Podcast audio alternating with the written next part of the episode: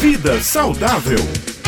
Bom dia, Beth. Bom dia, Raio. Bom dia, meus queridos ouvintes do Jornal Estadual. Pois é, hoje a gente vai falar um pouco sobre essa história de cãibras e dores nas pernas. Bom, primeira coisa que eu queria falar para vocês é sobre essa história, se há relação entre as cãibras e a falta de potássio. Pois bem, essa ideia, gente, é uma ideia que foi proposta por um cientista chamado é, Roswell. Já é uma ideia um pouco antiga e hoje a gente sabe que é, não é verdade, é mito não existe relação da deficiência de potássio com as cãibras. Até que se prove o contrário, cãibra é resultado da má circulação. Alguma coisa acontece que o sangue não chega de forma adequada naquela musculatura, essa musculatura acaba produzindo uma substância chamada ácido lático e esse ácido lático acaba desencadeando então aquela contração indesejada, que é a cãibra. E aí a grande pergunta é em que situações isso pode acontecer? Bom,